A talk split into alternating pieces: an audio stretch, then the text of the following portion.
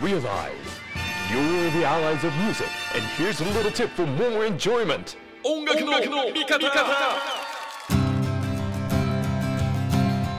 音楽の見方今回は藤田匠一人稼働でインタビューさせていただきたいと思います、えー長く知っている方ですが何やら最近動きがあってという情報をキャッチしてですねお話を伺いたいと思います、えー今のバンド名の肩書きで言うとバンドネイム・ザ・ナイトの山森大輔さんです。よろしくお願いします。よろしくお願いします。もとい。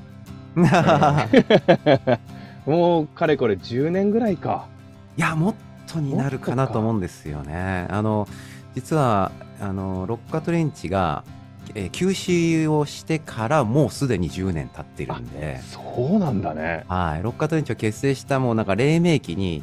すでにもうこうお世話になってたので、うん13、4、5年ぐらいいっちゃうのかなっていう感じです。という間でだかはいらしばらくインタビューというかこういう形でじっくりと話を聞くことはなかったんですよそうですね。あったりね SNS でコミュニケーション取ったりっていうのはあったんですけど、うんうんうん。まあ、それも含めていろいろお話を伺えればと思っておりますはーい。まずはですね、まあ、それこそネイム・ザ・ナイト新しいバンドが、えー始動しましたしかも活動の仕方というか発表の仕方というかちょっと変化球でシーンに戻ってきた感じ そしてはいシーンに出てきた感じあるんで、ちょっと聞いてみたいと思います。えっ、と、俺がニュースを聞いたのは、フェスに出るでもって、フェスに出る名前だけはそのラインナップに書いてあるんだけど、あの、誰なのかわからないっていう状態でですね、えーフェスにラインナップされてる。で、そのフェスのステージに上がってきて初めて、あの名前のバンドがこの人たちだってわかるっていう、ちょっとユニークなデビューの仕方をこのバンドはしたなと思って、えーメンバーが集まってきた経緯とか、今どんなスタンスでやってるのかみたいなところをまず伺いたいなと思っております。はい。じゃあまずはネームザナイト、このバンドができた経緯ですけども、どういうふうに集まってきて、えー誰なんですかというのを 他のメンバーの紹介も含めて伺いたいです。はい。えっ、と、きっかけはですね、あの、僕が、まあ、さっき出たロッカトレンチが休止をしまして、でそのタイミングで、あの、それまで住んでた東京から鎌倉の方に、あの、移住したんですね。で、移住したらその町に、えー、アジカンのドラムの伊地知清くんが住んでいて、うん本当ご近所さん付き合いみたいなのが始まって、で、まあ10年かけてじわじわ仲良くなって、あの、バーベキューしたり、あの、お呼ばれして、こう、料理振る舞ってもらったり、うんはいお酒組み交わして、で、時には、時には、あの、セッションして、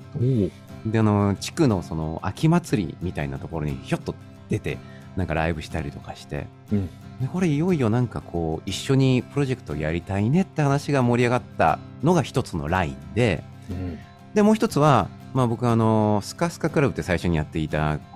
バンドで、ロッカトレンチと同じメンバーだった畠山くんっていう、彼も、あの、まあロッカトレンチ休止してからこう音楽、まあ制作ディレクターみたいなことをずっとやってて、で、僕はあの、途中でソロに並行してプロデュース業も始めたので、で、あの、一緒に仕事することが結構多くなって、で、やっぱりこう、空き時間とかに最近ああいうやばいグループいるよねとか、うん。こういう面白い楽器あるよね、みたいなことで話してるうちに、なんかこういう表現の、こう、バンドって、なんか面白くないっていうような話が盛り上がって、なんかやりたいね、また。っていう話が、これ、僕的にこう、二つガッチャンコできたら、これ、最高だなと思って、ああ、なるほど。うん。で、会ってみてもらったら、守備よく意気投合したっていうのが、このグループの始めなんですね。えでバンド名は、えーもうその時に決まってもう畠山のアイデアでこう夜をテーマにこのバンドはちょっと音楽をやろうってことで夜にこう音楽で名前を名名付けるってことで「Name the Night」っていうバンド名決まったところでやっぱりベーシスト欲しいよねってことになってで誰かいないかなっていう話で僕が一あの一番信頼している宮君を誘ったらこれも守備よくあの入ってもらえたっていう成り立ちですね。山盛コネクションが形になった。ここはちょっと僕が、はい、暗躍して、結成至りました。ってことは、だから山森君としては、こう、自分の、なんか思い描いたビジョンに向かってというわけではないけれども、うんうんうんまあ、このメンツなら間違いないなっていう、ある意味、その自分の、なんていうのかな、人柄青写真みたいなのはあるあるわはいけですね。はいはい。まさしくそうですね。うんうんうん、そのこういう音楽やりたいからこういう人を集めてじゃなくてなんかこうもう年も近かったり本当とにかく人柄がいいもう一緒にいて こういい自分しか出てこないっていう。人っているじゃないですかうん。なんか相性とかで、うんもうでそういう人たちだけが今集まってでそして各々音楽的にもすごいっていう、うん。リスペクトできる人たちっていうのが本当に運よく集まったなって感じですね。これって考えてみたら、その、若い頃のデビュー当時では、あの、幼馴染だったらわかるけどね。うんうんうん幼馴染だって音楽のプロとして意識が変わってしまうとばらけてしまう時があるから、そういうバンドも見てきたし、うんうんうんうん。実は最初にはなかなか得られない、なんていうの？フィーリングと価値観と音楽性、全部がなんかもうすでに分かってる状態から始めるなんて、若手の時まず無理よね。そうですよね。手探らなきゃいけないスペースが多すぎてさ、そういう意味では本当、あの、まあ、間違いがないっていうのはまたちょっとね、実稼働してみたらまた今度はスケジュールの問題だったりうん。も出てくるから、難しさっていうのは変わらずいろんなところにあるとは思うけど、またちょっと若手の頃に組むバンドとは違うノウハウっつうの？土台っていうの？なあの時なかった土台みたいなのはあるよね。そうですね。本当まさしくそうで、なんかこう、なのでこう、あの、まあ僕、もう40代半ばなんですよね、みんな。で、だからこう、持ってないものももちろんあって、そのもう、はつらつさとか、まあ、うんオールできますみたいな、徹夜 いけますみたいな能力はもうないんだけど、うん。でも本当にこう、こうチームでこう、ものづくりをすることとか、うん、あと本当に、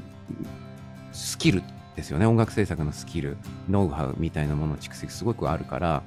なんか以前のあの楽しみ方とはまた違う今ならではのこうバンドをこう進めていく楽しみ方っていうのはあると思います。うんそうやって始まったネイムサナイト。曲作りでもうすでに、まあ、バンドがそれを引っ張っていくところももしかしたらあるのかもしれないけど、ネームザナイトでこういう音楽をやるっていう、じゃあ今度は音楽的な部分の共通認識っていうのはあったんですか？うん、そうですね。最初は僕がいくつかこうデモを作って、あの、みんなに投げて、なんかいいねとか、いいけどちょっと暗いねとか、いろいろ話をしていくうちに、えっと、なんか、まあ、畠山が、今までまあ、ロッカトリンチとかスカスカクラブはかなりこう、アッパーで、こう、はいはい。よ太陽の陽の部分をうん。やってたから、こう、夜を今度は逆に、夜というものをテーマにしてみないっていうふうに言ってくれたのがすごくでかかったのと、あとこう、やっぱりこう、バンドサウンドのあの方向性ですごく迷ってた時に、うん。あのー、まあ、あの、レゲエをやりたいっていう気持ちもあったりとか、うん。もしくは、ちょっと今までもうロあのバンドをやってきたから、ちょっとリズムは、まあ、打ち込みのアプローチが多い方が面白いのかな、みたいなことも考えていた時期もあったし、でもせっかく生ドラムのすごいプレイヤーが入ってくれたしなーって思ってた時に、ちょうどあの出会ったあの YouTube あのジャーニーで出会った韓国のインディーあのロックシーン、オルタナロックシーンみたいなのがすごく魅力的で、へえ。えっとね、シリカゲルとか、ほセッソニョンそういう若手の。素晴らしい才能のこう、あのメインストリームじゃない感じの、うん。でもすごいまあ韓国では大成功してるんですけど、その音楽性がすごく刺激的で、うーん。なんかそこにすごいインスパイアされた感じがありました。ほほーそれちなみにどんな、なんていうの？いわゆるバンドサウンドなんですか？そうなんですよ。あのかっこいい女性ギターロックボーカルの人がいて、うん。ですごい図太いもうめちゃくちゃスキルフルなベースドラムで、はいうんうん、もうパッションの曲もあるし、まあ、今今風なこうちょっとすごいチルな、はいハイファイな感じもあって、うんうん、すごいインスパイアされましたね。ちなみに今、既発でもうすでに、例えば Coastline、はい、えーそれから Strange World といった曲はありますけれども、これちゃんと初期にできた曲なんですか？それとももうずっと実は温めていた何かのピースなんですか？えっとね、これは、えっとまあ、全てがあの2023年のあの1月から起こったことなので、うん。すべてまあこう初期といえば初期なんですけど、はい。 Coastline は一番最初にできた曲っていうわけではなくて、うん。実はこうもう今10曲11曲ぐらいあるんですけどその中で割とこうアッパーなポップな曲をちょっと最初に名刺代わりに出そうかっていう話で、うんうんうん一番最初にできた曲はもうちょっとですね、あのチルでうんあのローファイな感じの曲になってます。おーそれもいずれ我々が耳にすることができるわけですね。はい、近々。おーであの、それこそ、えっ、と、移住して出会って、ある意味その地元で温めた清くんとのこうんううんつながりが、コーストラインだとそのまま出てる感じもありますね。はいはいはい、そうですね。まさに湘南の134号線、はい。歌詞にも出てくるんで、うんうんうん。で、ミュージックビデオかな、あれは。ちょっとホはいームビデオ感のあるミュージックビデオも見ましたが、はい。こう、地元だったり、えーそれこそ海だったり、湘南だったり、っていうのが、まあ、モチーフになってはいると思うんですけど、うんうん。例えばその、ネイム・ザ・ナイトの場合、バンドから想像できてるものって、ちょっとファンタジーというか、自分のこう妄想や空想みたいなのがこう何かと結びついていく。例えば、えっ、と、羊がモチーフになってるジャケットとか、そういうのも含めて、というよりも、なんかこう地に足ついたう地元感みたいなのもこうコーストラインから感じるし、そういったその世界観というか、どんな風に自分たちを表現する。それとも、やっぱり自分たちは自分たちとして、ね、実生活もあるけれども、生々しい実生活もあるけれども、やっぱそこはこう、ちょっとファンタジーに置き換えてみたい。なんかこう、自分が見ているものと表現していくものっていうのはどういうふうに考えてますか？うんうん。そこ本当に、あれですね、あの、肝になるところなんですけど、うんやっぱりこう、あのーまあ、く言葉で言うとちょっと陳腐かもだけど、やっぱいいバランスを描きたいなと思っていて、で僕らも本当もうこういう年なので、あのもう実生活がある、この地に足ついた人生生きている仕事も、よそでももちろんやってきているうんものがあるっていうことを、あのなんか繕ったりとかそういうことはもちろん全然したくないし、なんだけどこうアートっていう部分では、やっぱりこう、その実生活を根ざさない、えーあの、まあその、刑事学上の概念みたいなものを表現したいこともあって、それ、それが今ならちょっといい塩梅でうん。皆さんにお見せできるのかなっていう感じがありますね。こう、俺ももういいおっさんなので、うん思わずそうなってしまうのは、あの、これ歌に関係なく、俺の話なんだけど、あの、人生の方法論を解いてしまいたくなる感じ。わはかるこれ。いはいはいはいはいはい。うんうんうんうん。こういうもんなんだよみたいな。はいはいはいはいはい。それがあの、積極臭くない場合は青春、一周回った青春ものみたいになっちゃうし、うんうんうん長くやってきた仲間との絆をって一周回ってそこに戻ってしまったりとか、うん。こんなに辛いことがあるんだよそれでも頑張んだよみたいな感じだったり、それがバンドとしてすごく似合う人もいれば、あの、陥りがちだよなって思って聞いてしまうこう一般論みたいに聞こえる時もあるし、うんかといってやっぱりじゃあ、その、ソングライティングスキルとしての物語を紡ぐっていうのも一つ、えーなんていうかな、えー作家としてのありようもあるし、俺全部がかっこいいとも思うし、なんでかっていうと、その人を知ってるから余計にその歌詞が愛おしくなるわけさ。どんなに積極臭くても。うんやっぱそうだ、お前あんた苦労したもんな、みたいな 感じになるから、あの、それもすべて、あの、説得力もあるし、愛おしいとも思うし、あの、伝わってくれとも思う歌詞だから、すべてがいい歌詞だと俺は思ってるけど、うんじゃあ山森くんってどういう人なんだろうと思って、なんでかっていうと作家活動もしてるわけじゃないですか。はいはいはいはい。そうそうそうそう。うんでも3バンド目じゃないですか。そうですね。でそういうところも含めて、じゃあネームザナイト、ちょっとファンタジックに聞こえるこのバンド名において、表現はどっち行くんだろうみたいな。うんうんうんうんそういうところもちょっと、まあ、これはあのデビューアーティストとかには聞けない質問なので、はいはいはい5はい。段階にある人たちは、うんいろいろ試してみてもらいたいので、あれなんだけど、そういうどっちにも触れる人には、これはどういうバンドになっていくのかっていうのは、ちょっとあえてちょっと難しい質問なのかもしれないけど、聞いてみました。うんうんうん。そうですね、これ、今の切り口を私、すごく今考えさせられたんですけど、まあ、ロッカートンチあの休止から明けまして、うん。一応、再サイドでこうあの活動はしているはいるんですが、ちょちょっとあんまり活動はできてないんですけど、まあ、あの2個目にデビューしたロッカトレンチは結構、なんか力強いなんか答えを提示しなきゃいけないみたいな、まあ、そういうこうメッセージがとてもこう流行っていた時代っていうのもあるんですけど、うんうん2000年代、2010年代。ただそれ今こうまた2023年に始めたバンドではやっぱり答えをちょっと留保したものが表現したいなっていうふうに今自分の中であってうん。でほんあの自分の人柄的にもちょっと常にこうなんかジュブナイルな部分がなんかあるなんかちょっと成熟しきらない部分が、うん。まあ、良くも悪くもあるよなと思っていてなんかこうこの世界を見ていろんな気持ちが湧くんですけどそれに対してズバッと力強い答えをあの切り取るかっこよさもあるけどやっぱり自分に一番向いてるのはそのもやっとしたものをもやっとしてるよねっていうものをこうなんか表現やっぱりしたかったなっていうふうにうん。気づいて今この「ネイム・ザ・ナイト」ではそういう方針で表現していこうかな歌詞を書いていこうかなと思ってます。そういう意味では今言ったような、その、方法論やアーティスト性が、バンドが変わっても決まってる人は決まってるけど、山森くんの場合は、そこにまた新しい気づき、あの時表現できなかったまだ未知なものへ手を伸ばしていくみたいなこともずっとやってるっていうタイプのソングライターなんだなっていう感じもして、それはネイム・ザ・ナイトにしかもしかしたら紡ぎ出せないもの新しいもの自分の中からも発見があるようなうんうんうん。そんな感じも聞こえますね。そうですね、うん、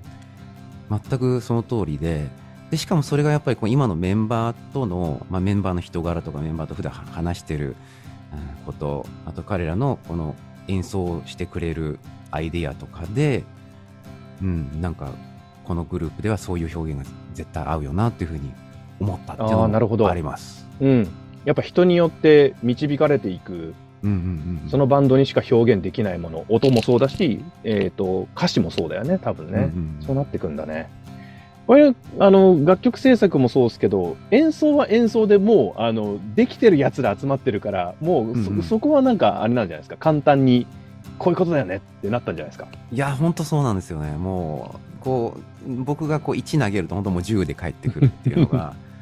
これでまあプロデュース業とかもやっていて、まあ僕、いろんな素晴らしいミュージシャンあの関わってきましたけど、うんなんか本当もう極上の人、中でも極上の人たちなんで、うんもうちょっともう嬉しいよだれ出ちゃうみたいな 感じですね。すごいな思ったのが形になるうんうん。そこで選んだ人がそういうグルーヴを出すはい。清くんなんてだってフォノトーンズとアジカンじゃやっぱちょっとね出す音の世界観も違うし、そうですね。ねで清君本当そのドラマーとしてすごい魅力的なのがよくねなんかあのあのいろんなあのプロモーションとかでいじられてるんですけどうん。あの同じことが2回できないみたいないじ いじられ方してるんですよねはいはいはいはい。なんだけどまあそのいじってる人はもちろんわかそれが魅力だって分かってるんですけどあのこの毎回違うアイディア出してきてくれるんでなんかこう引き出し開けるために中身が違ってる魔法の引き出しみたいな。うえー、だから、こうなんか、どんどんどんどん何度もやってもらうと、もう必ずダイヤモンドが4回目に出てくるとか、はいはいはい。8回目に出てくるみたいな感じで、えー、これってめちゃくちゃ魅力的なことだと思うんですよね。うんうんうん。